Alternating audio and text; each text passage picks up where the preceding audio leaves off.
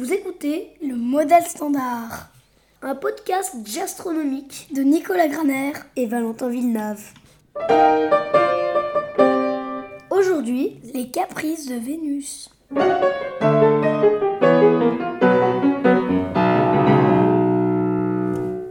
Bonjour Valentin. Ah, bonjour Nicolas.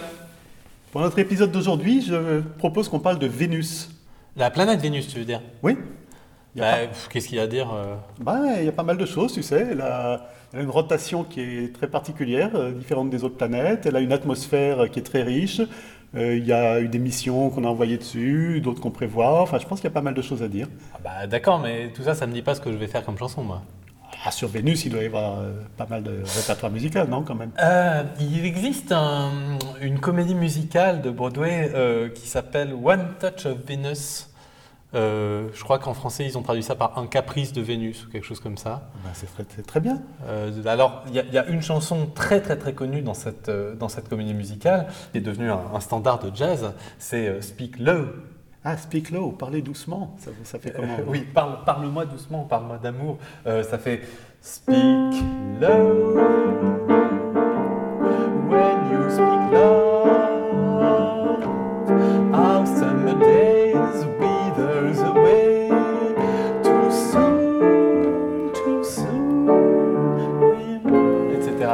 C'est très très très joli comme chanson. Ah oui, c'est très charmant. Attends, speak low, ça pourrait devenir spin slow. Spin slow, tourne lentement. Mais oui, tu sais, Vénus, c'est une planète qui ressemble beaucoup à la Terre, hein, elle a pratiquement la même taille, mais elle tourne beaucoup, beaucoup plus lentement sur elle-même. Mais comment ça se fait si elle fait la même taille, la même masse, elle devrait tourner pareil Ah, c'est pas si simple que ça. Non, non, chaque planète a sa vitesse de rotation. Non, en fait, c'est c'est vraiment ce que croyaient les astronomes pendant très longtemps. hein. Tant qu'ils n'avaient pas réussi à observer directement la vitesse de rotation de Vénus, ils se disaient que ça devait être euh, aux alentours de 24 heures. Il y en a même qui pensaient l'avoir vraiment observé, avoir vu des tâches qui tournaient euh, une fois par jour, mais ils se trompaient complètement. Mais attends, pourtant Vénus, on la voit euh, vachement bien, elle est, elle est très très brillante. Euh, c'est- pas ça ce qu'on appelle l'étoile du berger d'ailleurs? C'est ça, bah, c'est pas une étoile, hein, mais on, on l'appelait comme ça pendant longtemps. Et oui, oui, on la voit très bien, la Vénus. C'est c'est le troisième objet le plus brillant dans le ciel, après le Soleil et la Lune, évidemment. Ah oui. On la voit à l'œil nu, sans problème, le matin, le soir. Jamais très très loin du Soleil, mais il n'y a aucun problème. Mais justement, quand on l'observe au télescope, enfin surtout avec les télescopes qu'on avait au XVIIe ou XVIIIe siècle, ben, on, est, on est ébloui. quoi. On voit une surface blanche qui réfléchit beaucoup la lumière du Soleil. Et donc c'est quand qu'on a commencé à y voir un peu plus clair Si Ouais. j'ose dire. Euh, bah, déjà au XXe siècle, hein, vers, vers 1950, on a fait des observations bien, bien, bien précises et on a trouvé qu'elle tournait sur elle-même en 4 jours. 4 jours Ah bah finalement c'est juste qu'à toi plus lentement que la Terre, c'est pas si lent que ça. euh, Ah oui, mais- slow, euh. Attends, ça, ça, c'est ce qu'on avait vu en 1950. Mais après, dans les années 60, on a fait mieux. On a eu des techniques qui permettaient de faire la cartographie de Vénus au radar. Ah oui, donc on envoie une onde sur Vénus et on attend qu'elle revienne et on arrive à savoir ce qu'il y a dessus comme ça. Exactement. À des millions de kilomètres, c'est quand même euh, une belle technique. Alors, on ne voit pas beaucoup de détails, mais on arrive à repérer des montagnes, par exemple, et voir à quelle vitesse euh, elles se dé- déplacent euh, en apparence sur la surface. Et donc, là, on a vraiment eu la vraie vitesse de rotation de Vénus. Et alors? Alors, elle tourne sur elle-même en 243 jours. 243 jours, ça fait, euh, ça fait 8 mois quasiment, enfin c'est énorme. 8 mois terrestres, oui, oui, c'est ça. Et donc, oui, quand je te dis euh, spin slow, euh, c'est pas de la blague. Et alors, ce qui est encore plus rigolo, c'est que le temps qu'elle met à tourner autour du Soleil, donc euh, l'équivalent d'une année pour Vénus, Ouais. c'est seulement 224 jours, un petit peu moins. Attends, tu es en train de me dire que si j'étais sur Vénus, une journée dure plus longtemps qu'une année. On peut le dire comme ça, oui. Alors, en fait, c'est un petit peu plus subtil. Si tu étais vraiment sur Vénus, parce que l'intervalle entre le moment où le Soleil se lève et le Soleil se couche, par exemple, il dépend des deux mouvements à la fois. Oui. Donc, finalement, une journée euh, vue de Vénus, ce serait à peu près 116 jours euh, terrestres. Mais enfin, si on prend strictement la rotation de Vénus sur elle-même, oui, oui, c'est 243 jours, ce qui est euh, beaucoup plus lent que toutes les autres planètes du système solaire. Tu veux, Jupiter, c'est quelques heures, euh, Mars, c'est presque comme la Terre, enfin, c'est vraiment exceptionnel. Ah oui, c'est sacrément étonnant. hein. Et attends, il n'y a pas que ça. Non seulement elle tourne sur elle-même beaucoup plus lentement que toutes les autres planètes, mais en plus elle tourne en sens inverse. En sens inverse, sur elle-même, elle tourne en sens inverse de toutes les autres? Oui, alors pas autour du Soleil. hein. Autour du Soleil, euh, si tu te mets au-dessus du pôle Nord et que tu regardes le système solaire, Ouais. tu vois toutes les planètes tourner autour du Soleil en sens contraire des aiguilles d'une montre. Ça, a pas de problème. Mais ensuite, elles tournent sur elles-mêmes, toutes aussi en sens inverse des aiguilles d'une montre. Bon, il y a Uranus qui fait un peu des choses bizarres, on en parlera une autre fois. Mais Vénus, elle, elle tourne sur elle-même dans le sens des aiguilles d'une montre, vu du- d'au-dessus du pôle Nord. Ah oui, donc il y a vraiment deux particularités euh, étranges, euh, qu'elle tourne lentement et qu'elle tourne en sens inverse sur elle-même. Euh, bah alors déjà, je pourrais, je pourrais faire un, un couplet dans ma chanson avec ça. Si je prends la mélodie d'origine, celle de Speak Low, ça donnerait quelque chose comme par exemple Spin slow, so slow. Tourne lentement, tellement lentement. and in reverse compared to all the other planets. Et en sens inverse euh, par rapport à toutes les autres planètes. C'est ça. What can explain it all? Mais qu'est-ce qui explique tout ça? That odd motion, retrogradation, Ce mouvement étrange, cette rétrogradation, oui. and most of all, so slow. Et surtout si lent. Ah, dis donc, ça sonne bien, hein, c'est joli. Oui, bah, c'est joli parce que là j'ai utilisé la mélodie d'origine, hein, celle de, de Kurt Weill. Ah, c'est Weill qui a composé cette euh, comédie musicale? Et oui, euh, euh, bah, il, est, il, est, il est très très très connu. euh, Oui, c'est c'est le compositeur de l'opéra de Katsu. Exactement, c'est surtout Voilà. pour ça. Euh, un, tu connais sûrement.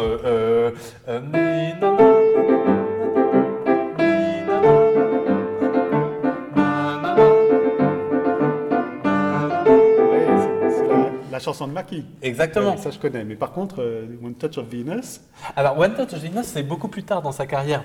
Euh, Kurt Weill, bon, il était allemand hein, à l'origine. Oui. C'était euh, quelqu'un qui a commencé sa carrière en, en étudiant avec des, de très très grands compositeurs. On était dans une période où les langages musicaux étaient en train de se bouleverser complètement. Il y avait une vraie révolution. Et, une, une et- période, euh, c'était quand à peu près? Euh, alors, bah, lui, c'est pas compliqué. C'est 1900-1950. Ah, ça, c'est facile à retenir. voilà. Donc vrai, il a vraiment vécu pendant ce, ce demi-siècle. Donc, il s'est formé dans les années 1920 à peu près? Oui, au tout début des années 20. Et euh, la musique qu'il écrivait à cette époque-là, c'était une musique très expérimentale, très très recherchée. Il était vraiment euh, à l'avant-garde. hein. Et d'ailleurs, il, il- il- il circulait dans des cercles d'intellectuels, d'artistes, euh, surtout de gauche d'ailleurs, euh, très, très très très à l'avant-garde. Et parmi ces cercles, euh, ben, il y avait un, un auteur de, de pièces de théâtre qui était Bertolt Brecht. Mais c'est avec lui qu'il a fait l'opéra de Katsu, si je ne me trompe pas. Exactement. Alors Brecht, euh, donc c'était un auteur de, de pièces de théâtre, mais c'était aussi un intellectuel qui réfléchissait beaucoup euh, sur la, la place de l'art dans la société. Oui, très engagé. Voilà. Et, euh, et c'est un peu lui finalement qui a convaincu Kurt de euh, s'adresser au plus grand nombre, de faire de la musique qui pouvait euh, vraiment être comprise de tous, être mémorisée comme ça par le commun des mortels. Et, euh, et, et du coup, c'est rigolo parce que l'opéra de Katsu, c'est un truc qu'ils ont écrit, ils avaient besoin de sous, ils ont écrit ça en même pas trois semaines, comme ça, et en fait, ça a eu C'est un devenu un succès. planétaire. Voilà. Ça, ça- ça se joue toujours euh, 100 ans après. Absolument, absolument. C'est vraiment pour ça qu'on se souvient le plus de Kurt Weill d'ailleurs. Et donc, bah, Kurt Weill, il avait quand même un petit problème, c'est que donc il était allemand, il était juif, il était en plus euh, de gauche, et on arrivait dans les années 1930. Ah oui, en Allemagne, il faisait pas bon pour ce genre de personnes à ce moment-là. Exactement. Donc, bah, comme beaucoup, euh, il a fini par euh, s'expatrier aux États-Unis, un peu en catastrophe. Et une fois qu'il est arrivé aux États-Unis, il a tenu vraiment à s'intégrer dans la société et euh, parmi les artistes euh, américains. Et il s'est euh, vraiment documenté sur la façon d'écrire, euh, bah, notamment à Broadway, donc la comédie musicale vraiment à l'américaine.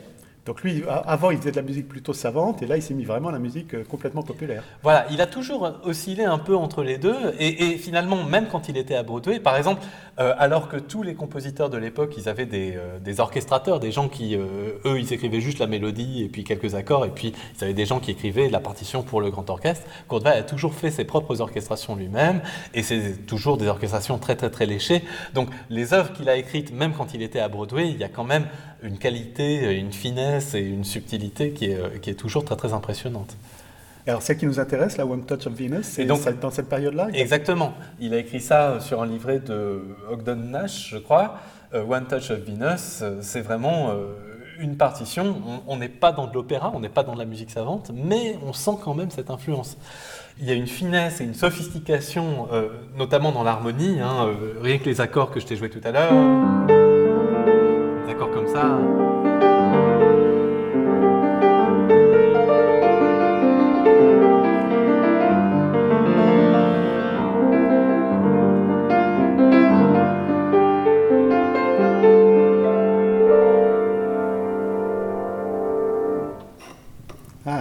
C'est une atmosphère euh, assez particulière qu'il faudra arriver à conserver quand tu feras ta, ta musique tout à l'heure. Oui, avec mes paroles et tout. Oui, d'ailleurs, dans le couplet tout à l'heure, tu as dit euh, What can explain it all hein, que- Comment est-ce qu'on explique cette rotation curieuse de Vénus euh, Ah ben oui. D'ailleurs, s'il y a deux phénomènes euh, étranges de la rotation rétrograde et très très lente en même temps, peut-être qu'il y a une cause commune pour les deux, non? Ah, Très probablement, oui. En fait, on, on est à peu près sûr qu'au moment de la formation du système solaire, hein, il y a 4 milliards et demi d'années, Vénus, elle tournait dans le même sens que les autres, à peu près la même vitesse que les autres, et il a dû se passer quelque chose qui a fait que euh, tout a changé. Ah, quelque chose. Mais quoi? That is the question. on ne sait pas très bien. Il y a différentes théories qui pourraient l'expliquer, mais pour l'instant, on n'a pas réussi vraiment à trancher. La première hypothèse qu'on a faite quand on a découvert cette rotation euh, très particulière, c'était l'hypothèse de l'impact. Ah, une collision, euh, quelque chose qui aurait percuté Vénus Voilà, mais alors quelque chose de gros, là. Une- plus qu'une météorite, une, une protoplanète, une planète qui était en train de se former à l'époque, qui aurait euh, percuté Vénus. Alors, si elle arrive juste avec la bonne masse, la bonne vitesse, le, le bon angle par rapport à, à Vénus, ça pourrait l'envoyer euh, tourner comme ça dans l'autre sens, euh, mais pas très très vite. hein. Ah oui. Mais ça, bon, c'est une hypothèse qui est simple à comprendre, mais qui est quand même pas très probable, parce que ça suppose des conditions vraiment très très particulières. Il faut Oui, ait- que l'angle soit exactement le bon, Voilà. la vitesse, etc. Mais on s'est aperçu euh, assez récemment, en faisant des, des calculs, des simulations, que finalement, il n'y a pas besoin de faire appel à un événement un peu extraordinaire comme ça.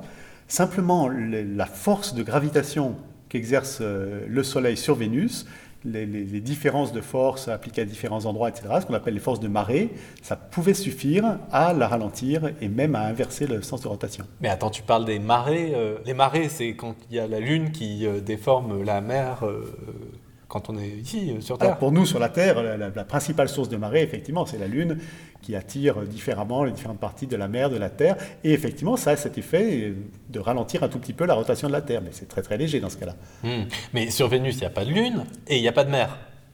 Non, alors, il n'y a pas de Lune, mais le Soleil aussi, il exerce euh, des forces de marée. Sur la Terre aussi, hein, les marées terrestres, elles sont dues à la fois au Soleil et à la Lune. Et sur Vénus, bah, c'est uniquement le Soleil. Et effectivement, il n'y a pas de mer, mais par contre, il y a une atmosphère qui est très très dense sur Vénus. Et donc, si le Soleil crée des forces de marée sur l'atmosphère, l'atmosphère peut les transmettre à la planète et ça peut suffire à la, la faire ralentir. Alors, peut-être que pendant des centaines de millions d'années, elle s'est mise à tourner de moins en moins vite, de moins en moins, jusqu'à s'arrêter complètement et même repartir dans l'autre sens. C'est une hypothèse tout à fait plausible. Ah ouais, donc ça aurait servi de frein comme ça. euh. Mais il y a encore une autre possibilité, toujours liée à ces histoires de force d'attraction différentielle, force de marée, mais cette fois ce serait plus une question de vitesse, ce serait une question d'inclinaison de l'axe de rotation. Tu vois, euh, sur Terre par exemple, Oui. le- on, on dit que la Terre est inclinée par rapport à son orbite. C'est pour ça qu'en été, c'est plutôt l'hémisphère nord qui est tourné vers le Soleil. En hiver, c'est plutôt l'hémisphère sud. Il y, a, il y a cette euh, inclinaison de 23 degrés à peu près. C'est ce qu'on appelle l'obliquité entre l'axe de rotation de la Terre et le plan de son orbite. D'accord. Et ça, c'est euh, assez stable. Cette inclinaison, elle varie un tout petit peu, mais euh, pas, pas très sensiblement. Par contre, sur Mars, par exemple, l'inclinaison varie énormément à l'échelle de plusieurs millions d'années. Ouais. Il y a des périodes où Mars est quasiment droit sur son orbite, si je puis dire. Perpendiculaire. Et- perpendiculaire, voilà, il n'y a pas de saison. Et par contre, il y a des moments où il est très très incliné.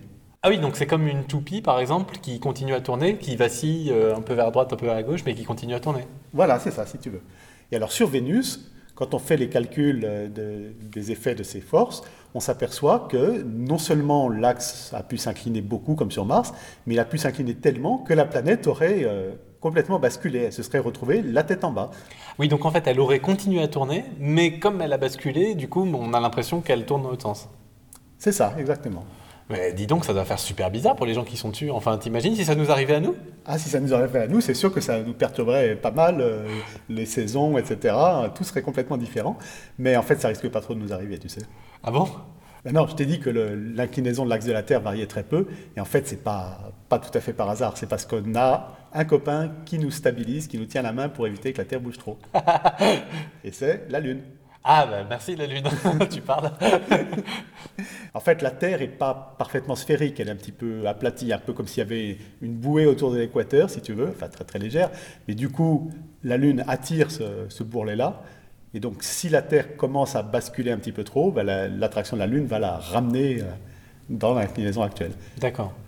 Donc pour Vénus, on a quand même pas mal d'hypothèses, mais on n'a pas de certitude pour l'instant. Oui, c'est tout à fait ça. Tu crois que tu as de quoi prolonger la chanson avec ça? Bah, euh, on va essayer. Euh, spin slow, ever so slow, on an axis, turn down its head. Tourne lentement, tellement lentement, sur un axe la tête en bas. Voilà. What's strange, Quelle obliquité étrange. no one so far knows why. Personne euh, jusqu'à présent ne sait pourquoi. Since long ago, you're upside down Depuis longtemps, tu t'es retourné and rotating slow, so slow. et tu tournes lentement, si lentement. Voilà. Oui, c'est bien. euh, là, les paroles, euh, bon, s'appuient sur la dernière hypothèse, mais pourquoi pas. Euh, mais la musique, par contre, j'ai l'impression qu'elle a changé par rapport au premier couplet, non? Ah, bah oui, c'est sûr, je vais pas continuer à pomper sur Kurt Weill, il faut quand même que j'écrive ma propre, ma propre mélodie. Alors, ce que j'ai fait, c'est que tout simplement, par exemple, quand il fait des phrases qui, qui descendent puis qui remontent, moi je fais l'inverse, je monte et puis je reviens. Voilà, donc j'ai essayé de jouer un peu là-dessus. Et puis surtout, j'ai examiné de très très près les intervalles de sa mélodie à lui. Les intervalles, c'est-à-dire quoi les, les différences entre les notes? Alors oui, bon, bah, il faudrait peut-être commencer par, par ça. Nicolas, combien y a-t-il de notes dans la gamme? Dans la gamme, Do, Ré, Mi, Fa, Sol, La, Si, Do, 8. Alors, bah oui, mais déjà, la dernière et la première, elles portent le même nom. On va dire qu'il n'y a que 7 notes différentes, ok? Si tu veux. Donc, quand on considère les intervalles entre les notes, on a pris l'habitude de les nommer comme ça. C'est-à-dire que, par exemple, entre Do et Ré, entre ces deux notes-là, on a ce qu'on appelle un intervalle de secondes. Entre la première et la deuxième note, l'intervalle de seconde. Voilà. Et du coup, entre Do et Mi, ça va être ce qu'on appelle un intervalle de tierces. Tierce, ça veut dire troisième. Donc entre Voilà. la première et la troisième note. Exactement. Et donc la tradition, c'est comme ça. Bon, c'est une tradition qui est un peu bébête en fait, parce que quand on mesure une distance en général, on part pas de 1, on part de 0. Et puis en plus, là, je compte que les touches blanches du piano, mais il y a des touches noires, donc euh, on pourrait en parler aussi. Mais bon, ça s'appelle comme ça. Donc seconde, tierce, do fa, ça va être la quarte. Quarte, c'est quatrième.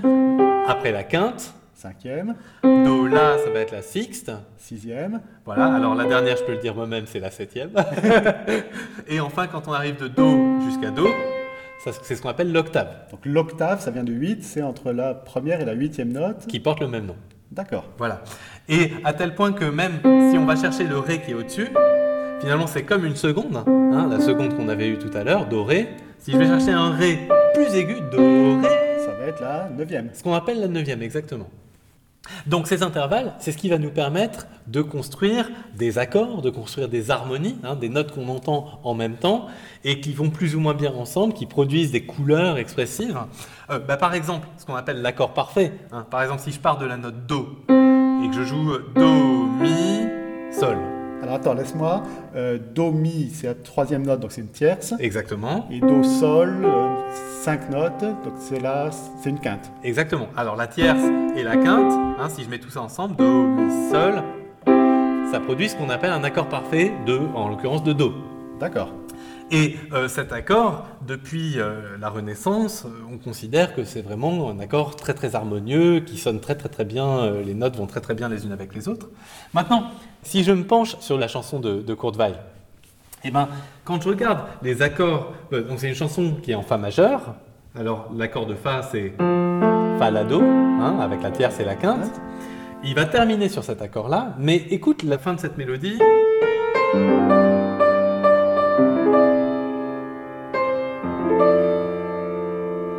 Termine sur cette note qui est un Ré. Alors le Ré, il fait pas partie de l'accord que tu m'as joué tout à l'heure. C'est pas un Fa, c'est pas un La, c'est pas un Do. C'est-à-dire qu'il fait donc ni la note de départ de mon accord, ni la tierce, ni la quinte. Lui, il fait carrément une sixte. Il rajoute un Ré par-dessus son accord. Et donc ça, c'est une spécificité de cette mélodie. Il va très fréquemment utiliser des notes qui vont enrichir l'accord. C'est pas des notes qui font partie de l'accord parfait, c'est des notes qu'on met en plus de l'accord. C'est vrai que moi qui suis pas très musicien, en général j'écoute la mélodie et je me concentre pas sur les accords, mais globalement c'est sûr que ça donne une impression de, de musique plus... Et oui, et le fait qu'il y ait des accords en même temps que la mélodie, c'est ce qui va éclairer la mélodie, qui va lui donner une couleur différente. Par exemple, si je joue juste le début de ce standard de jazz, Speak Low, euh, la chanson de Kurt Weill, hein, la première chose qu'on entend, c'est Speak Low. On a cette note, hein, le La. Et lui, pendant ce temps-là, il fait entendre un accord de Sol. Et donc le La, c'est une note qui est rajoutée, qui ne fait pas partie de l'accord de Sol, mais qui produit une certaine, une certaine harmonie, une certaine couleur harmonique. Moi, ce que je fais dans ma chanson, je fais spin slow. C'est-à-dire, j'utilise exactement la même note, c'est toujours un La, mais au lieu de faire un accord de Sol, je vais faire un accord de Do. Do, do, mi, sol. Exactement, c'est l'accord qu'on a vu tout à l'heure. Do, mi, sol, donc ben, il n'y a pas de La. Le La, c'est pas euh, la tierce, c'est pas la quinte, c'est une sixte par rapport à Do. Oui. Et du coup, finalement, qu'est-ce que je fais? C'est que mon premier accord, la première harmonie qu'on entend dans ma chanson, c'est donc un accord parfait avec la sixte ajoutée, hein, un accord enrichi. Et c'est en fait exactement l'accord qu'on entendait à la fin de sa chanson à lui, Avec un Ré. avec un Ré, parce que c'était un accord de Fa.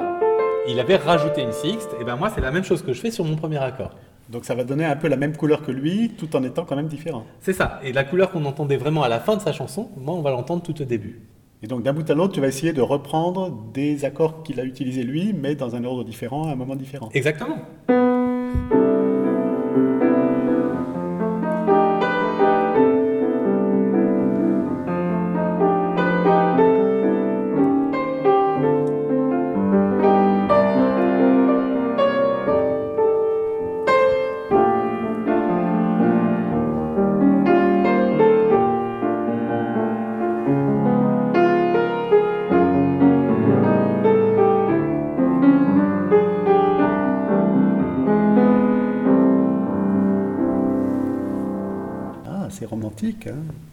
En train de rêver sous les nuages de Vénus.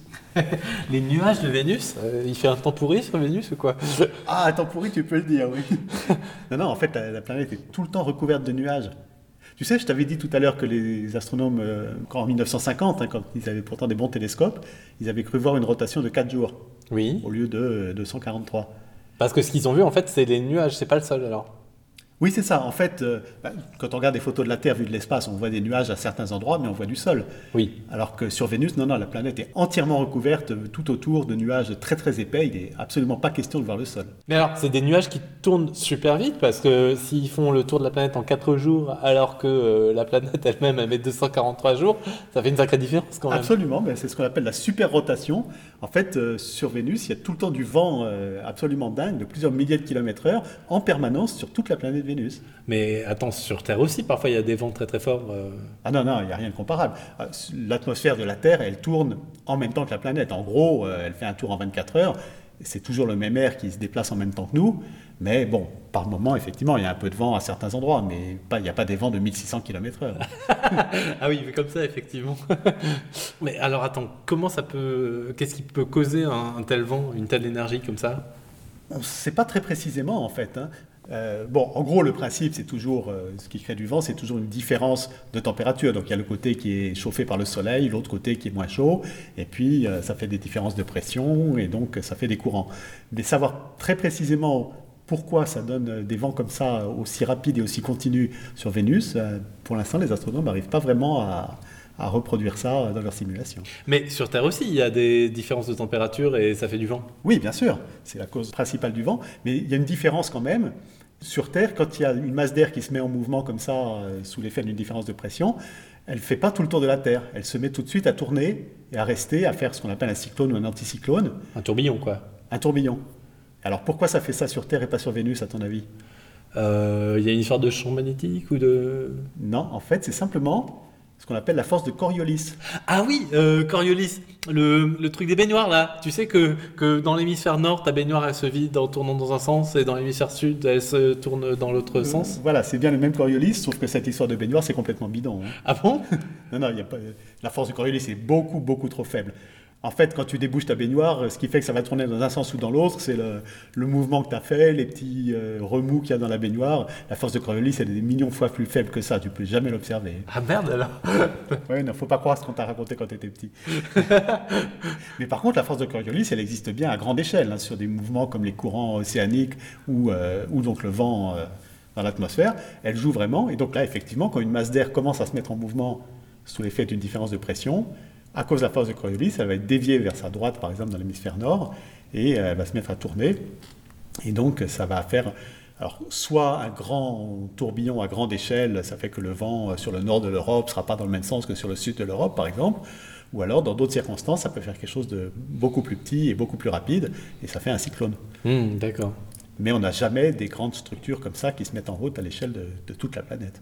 Mais, mais sur Vénus, il n'y a pas de force de Coriolis alors? Ben, presque pas, non. En fait, la force de Coriolis, c'est pas une vraie force, c'est un effet qui est dû à la rotation. Quand on est sur quelque chose qui tourne, on sent cette euh, pseudo-force, et plus ça tourne vite, plus la force est intense.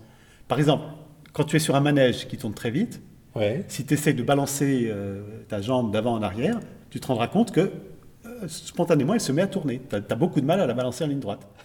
D'accord. Ça, c'est la force de Coriolis, même sur un petit manège. D'accord. Mais ton manège, il fait un tour en quelques secondes. La Terre, elle fait un tour en 24 heures, donc en fait, elle tourne quand même lentement. Et donc la force de Coriolis est, est très faible, mais sensible à grande échelle. Et comme Vénus, elle tourne encore plus lentement? Et bien la force de Coriolis est complètement négligeable. D'accord. Et donc elle n'empêche pas le vent d'aller en ligne droite sur toute la planète. D'accord. Ah oui. Euh, donc euh, cette histoire de, de super rotation, euh, il faudrait que. Ah ben, ça pourrait me servir pour le refrain de la chanson, par exemple. Alors, dans Speak Low, en fait, le, le refrain, euh, il est, euh, il est très très très court. Ça fait vraiment juste deux lignes. Euh, du, bah, du coup, c'est ce que c'est ce que je vais faire moi aussi. Euh, je vais faire quelque chose du genre. euh, Your atmosphere goes much faster. Ton atmosphère va beaucoup plus vite. Winds upon winds blown. Du vent et encore du vent qui souffle partout. Voilà, et après je pourrais enchaîner euh, sur le, prochain couplet. hein. Etc. etc. Euh, le refrain, j'ai choisi de le commencer avec cet accord-là. Cet accord-là, euh, alors, donc ça fait partie des accords qu'on trouve, bah, là encore, dans la chanson Speak Low. Bah, par exemple, si je pars d'un accord parfait de, de La, Là, attends, ça fait La, Do, Mi, c'est ça? Exactement. Euh, donc une tierce, La, Do, une quinte, La, Mi, je mets tout ça ensemble, La, Do, Mi, ça me fait donc un accord parfait de La. Si je rajoute une quatrième note, alors tu vois, quand je joue sur le piano, c'est comme si je sautais une touche à chaque fois. Là, je saute le Si, j'arrive sur Do, je saute le Ré, j'arrive sur Mi. Celle qui suivrait, ça serait le Sol. Oui. Et bien, cet accord de quatre notes, c'est ce qu'on appelle un accord de septième. Hein, la septième, c'est l'intervalle qui est entre La et Sol. Donc c'est déjà un accord qui est un peu plus riche. Hein, mais d'ailleurs, on s'en sert beaucoup, euh, par exemple en balancement avec un autre accord. Si je fais... Ah, attends, ça me rappelle une chanson, ça. Eh oui, C'est c'est T for Two et Two for T, c'est ça? Exactement.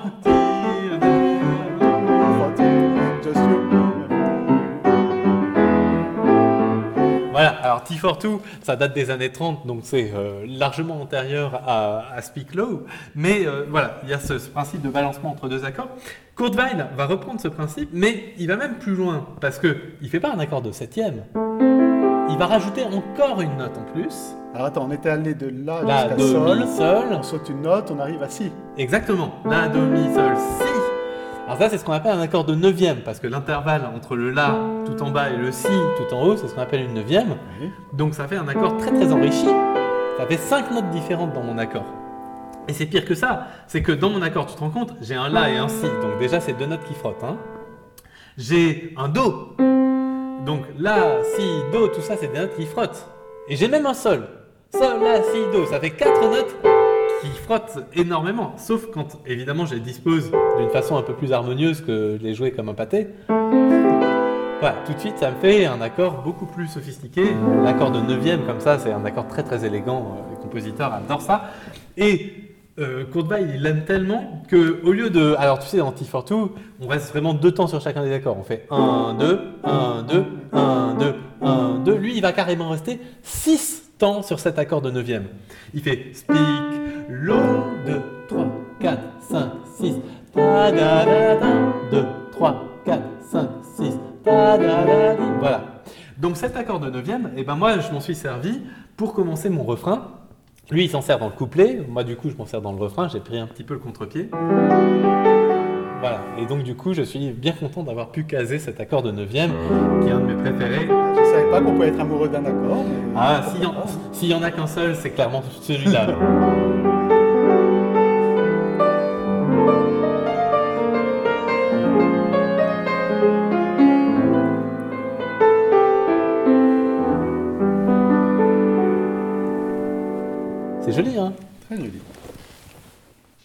Ouais, enfin, finalement, euh, c'est pas si sympa que ça, Vénus. Moi, j'irai pas passer mes vacances. hein. Il y a plein de vent, il y a des nuages partout. euh. Voilà, oui, c'est même pire que ce que tu crois. hein. On, on a envoyé des sondes, remarque, hein, qui se sont posées sur le sol, Ouais. mais elles ont duré euh, quelques minutes, grand maximum une heure, et après, crac, ça fonctionne plus. Ah ouais, à ce point-là? Ah ben attends, il faut voir euh, tout ce qu'elles ont traversé aussi. Voilà, imagine, tu es dans une sonde, voilà, tu voyages dans l'espace depuis la Terre, Ouais. tu arrives à proximité de Vénus. Vers euh, 100 km à peu près de la surface, tu commences à sentir un petit peu euh, que, que tu rentres dans l'atmosphère. D'accord. Bon, ça c'est à peu près comme sur Terre. hein. 100 km, c'est le moment où on considère que c'est à peu près la limite entre l'espace et l'atmosphère. Ouais. Puis tu continues à descendre, donc ça devient, euh, la pression augmente légèrement, la température augmente un petit peu. Tu te retrouves vers 50 km d'altitude. Là, euh, bah, c'est pas si différent de la surface de la Terre. Il fait euh, 30 et quelques degrés, euh, la pression atmosphérique est à peu près comme sur Terre. Là, Ouais. c'est pas si mal. Ah oui, bah du coup, euh, tout va bien là. Oui, là, finalement, c'est- ce serait presque vivable pour nous, à part qu'il n'y a pas d'oxygène. Mais bon, Hmm. euh, Avec on- une montgolfière. euh, Voilà, on pourrait se mettre dans un ballon qui resterait à 50 km d'altitude et qui ferait le tour de la planète. Il y a, il y a des projets d'ailleurs, euh, peut-être d'envoyer un, un ballon sonde euh, là. Là, c'est, on pourrait dire la zone habitable autour de Vénus. Ouais, mais il faut rester 50 km parce que si tu descends. Alors, si tu descends, là, ça commence à se gâter. Ouais. Là, déjà, à partir de 50 km, tu arrives dans les nuages. Tu sais, je t'ai dit qu'il y a une grosse couche de nuages. Oui, bon bah c'est des nuages. Oui, enfin, c'est pas de l'eau, les nuages. Ah C'est de l'acide sulfurique. Ah ouais, c'est moins sympa là. C'est moins sympa tout de suite. hein. Pour, pour ton, ton vaisseau spatial, là, il va quand même en- commencer à en prendre un coup. Ah, il va passer un sale quart d'heure, effectivement. Et puis, euh, c'est plus qu'un quart d'heure qui va passer, parce que l'épaisseur de la couche, c'est pas non plus euh, quelques dizaines de mètres, c'est 30 km d'épaisseur. T'as des nuages pendant 30 km. Voilà, tu descends de 50 km d'altitude jusqu'à 20 sans jamais quitter les nuages. Ah ouais? Sur Terre, euh, les nuages qu'on voit, ils sont à pas plus de 10 000 mètres d'altitude, hein, pas plus de 10 km. Hmm. Et là, on a une couche de 30 km d'épaisseur. Ah oui, donc une énorme couche de nuages. Non seulement tu te prends des vents euh, qui vont à des milliers de kilomètres heure, mais en plus tu as de l'acide sulfurique. Voilà, et attends, tout n'est pas terminé. Oui. Euh, plus tu te rapproches du sol, plus la température va commencer à augmenter, bien sûr. Ouais. Et quand tu débouches donc sous la couche de nuages, enfin tu as échappé à cet acide sulfurique. Tu te retrouves donc vers 20 km, Tu commences à y voir plus clair quand même?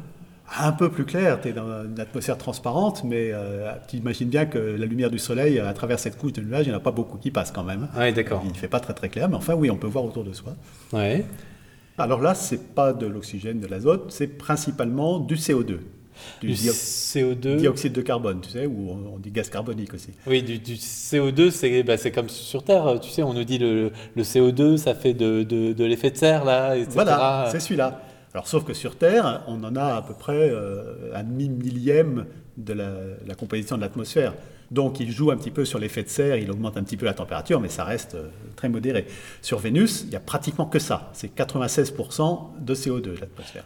Ah, donc en fait, l'effet de serre, eux, ils savent ce que ça veut dire. Ah ben là, là, ça y va, ça rigole pas. Il fait vraiment chaud? Ça veut dire qu'en fait, pratiquement toute la chaleur du Soleil qui arrive à traverser des nuages et qui arrive jusqu'à la planète, bah, elle reste, elle, elle a beaucoup de mal à s'échapper, et donc il fait super chaud. Là, on commence à compter en centaines de degrés. Oui. Et ça va pas s'arranger. Ouais. On continue à descendre, donc la pression augmente, la température augmente. Alors attends, par contre, la bonne nouvelle, Ouais. c'est que comme le gaz autour de toi est de plus en plus dense, Oui. tu risques pas de t'écraser au sol. Tu peux te laisser tomber dans l'atmosphère, euh, tu risques rien, tu vas même descendre de plus en plus lentement. Ah bon? Tu commences pratiquement à flotter déjà euh, dans l'atmosphère. Ah ouais? Ah, bah attends, tu vas voir, quand tu arrives au sol, hein, si tu arrives finalement, Ok. alors la température, elle est montée à 460 degrés. Ah ouais, c'est... euh, Bah écoute, dans ton four chez toi, euh, tu cuis à 180, 200 degrés, euh, tu fais peut-être ta pyrolyse à 300 degrés grand maximum.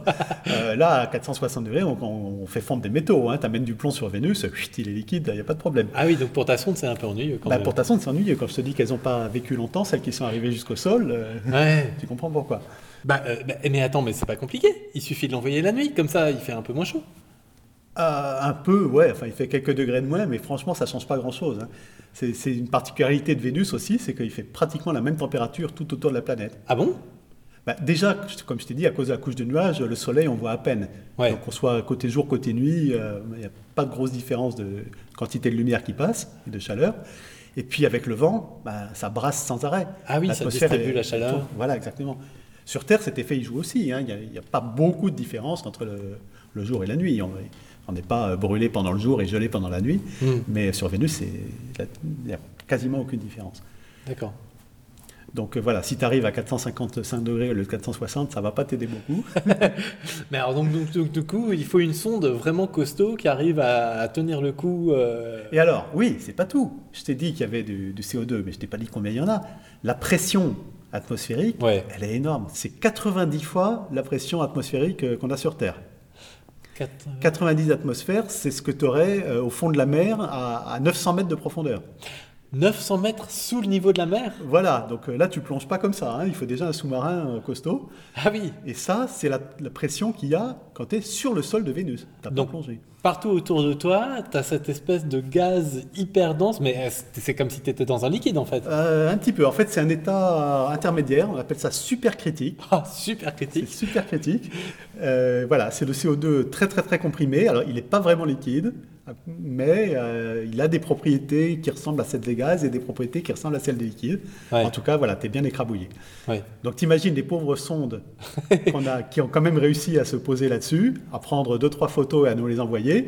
Après ça, donc je te rappelle, elles ont été euh, Ballotté dans des vents. euh, des vents pas possibles, attaquées par de l'acide sulfurique Ouais.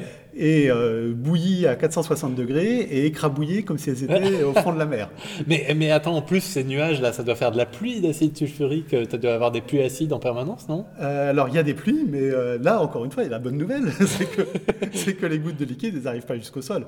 Ah, comme c'est cette espèce de. De gaz, ben voilà, elles sont vaporisées bien avant et elles remontent dans leur nuage vite fait. D'accord. Euh, bon, donc ça, voilà, la seule chose à laquelle tu échappes, c'est que tu n'as quand même pas de pluie. tu as de la pluie au milieu de l'atmosphère, mais elle n'arrive pas jusqu'au sol. D'accord. Bon, mais donc euh, le fait qu'il y ait une sonde soviétique déjà dans les années 60 qui a réussi à durer euh, une heure et demie au sol avant de s'écrabouiller complètement, c'est déjà remarquable. hein. Ouais, Faire fonctionner l'électronique à 460 degrés. euh, d'accord.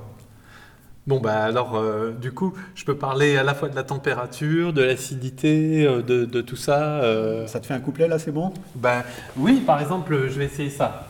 So hot, extremely hot, Si chaud, extrêmement chaud. even at night, everywhere on your globe's Même la nuit, partout sur la surface de ton globe. That's what you get when gas, heavy and thick, absorb the heat. Ah, C'est ce qu'on obtient quand des gaz euh, épais et lourds absorbent la chaleur. A greenhouse effect gone mad. L'effet de serre qui est devenu fou.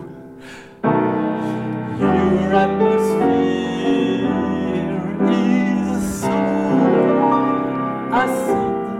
atmosphère est tellement acide.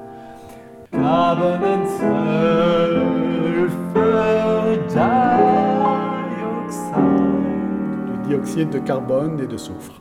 Voilà. Alors, il y a un accord qu'utilise Courteval dans Speak Low, dans le refrain. Ah, je t'ai dit qu'il utilise un accord de neuvième euh, au début du couplet, et qu'il utilise, euh, il reste dessus assez longtemps. Mais dans le refrain, si je reprends juste le, refrain de Speak Low, ça fait quelque chose comme ça.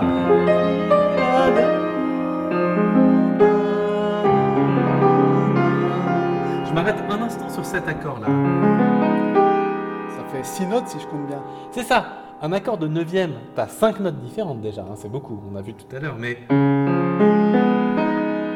t'as carrément ce qu'on appelle un accord de onzième. Et alors là, on est vraiment dans un accord.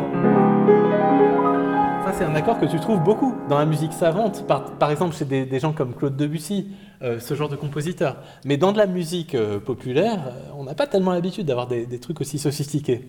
Et alors, tu l'as utilisé, toi, dans ta chanson? Ah bah, non seulement je l'ai utilisé, mais lui, il le met dans le, dans le refrain. Moi, je l'ai utilisé dès le couplet. hein. Euh, mon couplet commence par euh, l'accord de sixte ajouté, dont je parlais tout à l'heure. Spin slow,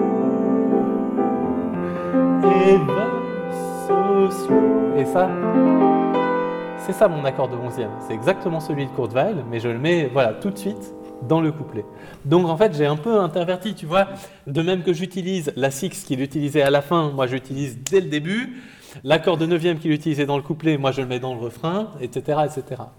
C'est comme ça que tu arrives à garder la même atmosphère. euh, on retrouve des choses de la chanson d'origine, mais c'est quand même bien ta mélodie à toi et tes accords à toi. Exactement, tout à fait.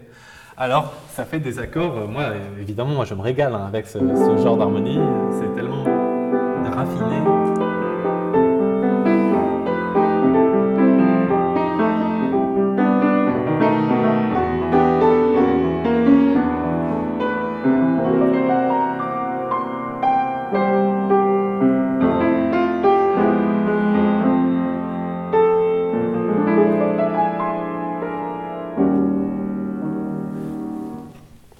Donc finalement, euh, Vénus, euh, bon, ni toi, ni moi, ni même nos petits-enfants ne vont le voir de près finalement, on, pense. Euh, si le voir de près, ça veut dire se poser dessus, non, là je crois qu'il y a vraiment aucune chance dans un avenir prévisible. Après, bon, il y a quand même des gens qui proposent des missions. Tu sais, je t'ai dit, au-dessus des nuages, Oui, il y aurait une zone qui serait peut-être habitable. Donc, il y a des gens qui rêvent d'aller faire un tour en ballon là-haut, mais bon, c'est quand même pas dans les cartons dans l'immédiat. donc on envoie des robots. On envoie des robots, ça fait longtemps. Hein, je dit, les premiers, c'était dans les années 60. Oui, Et ça n'a pas arrêté depuis. hein. Il y en a, alors il y en a qui se mettent en orbite autour de Vénus vraiment pour l'étudier de près. Il y en a qui vont se poser dessus, mais comme je t'ai dit, qui ne durent pas longtemps. Et puis il y en a quand même plusieurs qui sont passés à côté. ouais, Euh, un petit prends- survol comme ça. Voilà, alors prends la mission Cassini par exemple, qui Oui. est partie explorer Saturne. Saturne c'est très loin.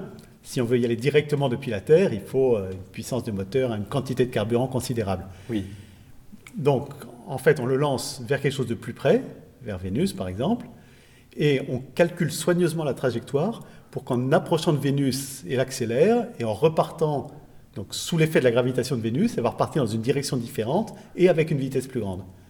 Et évidemment, on calcule ça pour qu'elle soit catapultée en quelque sorte par Ouais. la gravité de Vénus vers euh, Saturne en l'occurrence. Ah ouais, d'accord, ça fait comme une catapulte. Voilà, et ça, ça permet d'économiser énormément d'énergie. Et donc, la plupart des missions qui vont vers les planètes lointaines, euh, Jupiter, Saturne et au-delà, utilisent une assistance gravitationnelle ou une autre. Donc, ça peut servir aussi à se ralentir. Euh, je pense à la sonde Messenger qui allait vers Mercure. Alors, Mercure est tout près du Soleil. Ah oui, donc c'est un peu casse-gueule. Donc, euh, voilà, exactement. Quand, on- quand la sonde va de la Terre vers Mercure, elle est en chute libre vers le Soleil. Ouais, si tu te loupes, euh, tu finis dans le soleil, quoi. Voilà, surtout si tu vas trop vite, tu n'arrives pas à t'arrêter à côté de Mercure. Ouais. Et donc là, il a utilisé un survol de Vénus, mais euh, dans l'autre sens, si je peux dire, en calculant euh, la trajectoire en sens inverse pour que ça ralentisse. Et donc, en quittant Vénus, elle allait beaucoup moins vite Ouais. et elle a pu repartir vers Mercure. D'accord. Et, et- et donc au passage, euh, c'est comme quand tu es dans, dans le bus et que tu passes devant la tour Eiffel, hop, tu prends une petite photo. euh, Voilà, même si tu n'étais pas parti visiter la Tour Eiffel, euh, c'est exactement ça. Donc, le, mettons Cassini qui, a- qui était euh, bourré d'instruments qui étaient faits pour observer Saturne, faire des mesures de champs magnétiques, de particules diverses et variées, prendre des photos bien sûr. Et là, tous ces instruments-là, elle les a utilisés aussi en passant près de Vénus. Et donc, au passage, ça nous apprend des choses sur Vénus, même si ce n'était pas le but. Et puis, ça permet de tester les instruments aussi, de les calibrer. D'accord. Mais euh, finalement, quand on prend des mesures euh, ou, ou des photos, on, on cherche quoi maintenant sur Vénus? Ah, il y a encore euh, pas mal de choses qu'on ne comprend pas bien. Le champ magnétique, par exemple, il y a des interactions entre les particules qui viennent du Soleil et ce qui se passe quand elles arrivent dans l'atmosphère de Vénus. On ne sait pas exactement comment ça se passe. Bah, La superrotation dont on parlait tout à l'heure, hein, je Ah te bah oui. dis on comprend en gros ce qui se passe, mais euh, il faut faire des observations beaucoup plus précises pour arriver à analyser et décortiquer le mécanisme. Hmm. Et puis, alors, euh, il y a Ce qui fait vraiment euh, fantasmer euh, pas mal de gens, comme, comme quand on parle de Mars, Ah. c'est est-ce qu'il pourrait y avoir de la vie sur Vénus? De la vie sur Vénus? Mais dans ces conditions-là? Non, alors sur le sol, évidemment, euh, c'est très très peu probable, ou alors ce seraient des formes de vie vraiment exotiques. Par contre, des formes de vie comme on connaît sur Terre, hein, certaines bactéries pourraient très bien vivre sur le sommet des nuages. Et euh, c'est pas que de la science-fiction, il y a des gens qui pensent très sérieusement que c'est peut-être vraiment le cas. Des bactéries au-dessus des nuages, alors? On a vu des taches sombres à certains endroits dont on ne sait pas trop bien ce que c'est. Et quand on regarde un peu euh, la, la façon dont ça absorbe la lumière, l'environnement chimique qu'il y a à cet endroit-là, il y a des gens pour qui ça ressemble beaucoup à certaines formes de colonies de bactéries qu'on connaît sur Terre. Et donc ils se demandent euh, très très sérieusement si ce ne serait pas effectivement des colonies de bactéries qui auraient sur les nuages de Vénus. Et bien sûr, euh, ils proposent qu'on fasse des, des missions d'exploration pour aller regarder ça de près, parce que ce serait vraiment euh, Ah assez ouais. étonnant. Donc ça, c'est euh, une question pour les décennies à venir. Oui, c'est ça. Là, on est à l'échelle de, je ne sais pas, 30, 50 ans. C'est pas dans les projets qui sont immédiatement programmés par les agences spatiales, mais euh, c'est tout à fait envisageable. Là, techniquement, il n'y a pas de difficulté considérable à aller regarder ça de près. D'accord. Bon, bah alors il est temps de finir ma chanson. Donc. But soon, ever so soon, Mais bientôt, très très bientôt, we'll cross over and uncover your world unexplored. nous traverserons pour aller découvrir ton monde inexploré. As such, we're very much yearning to clutch our sister planet. Et à ce titre, nous avons très très envie d'aller agripper notre planète sœur. To reach out and get one touch Pour tendre le bras et aller toucher, effleurer on. Venus.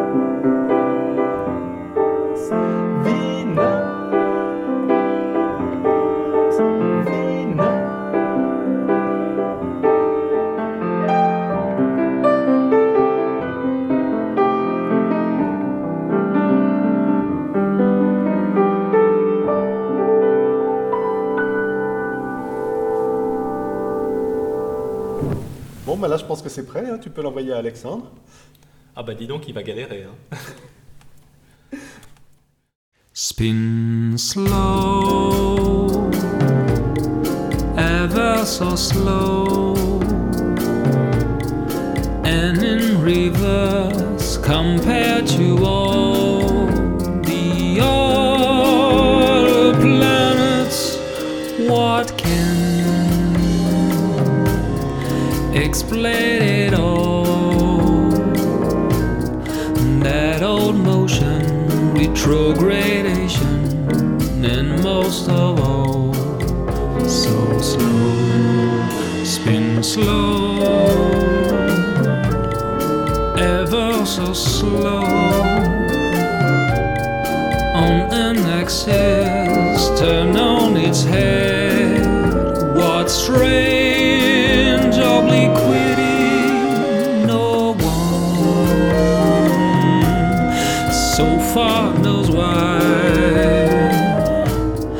Since long ago, you're upside down, rotating slow, so slow. Your atmosphere goes much faster winds upon winds blown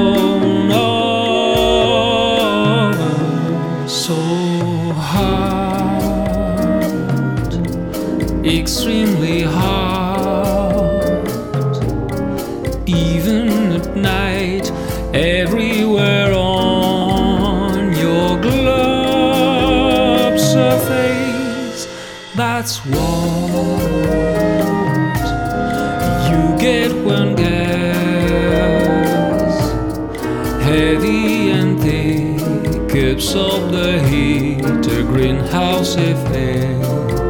Gone mad. Your atmosphere is so acid carbon and sulfur dioxide, but soon, ever so soon, we'll cross over and uncover your world unexplored passage. We're very much yearning to clutch our sister planet to reach out and get one touch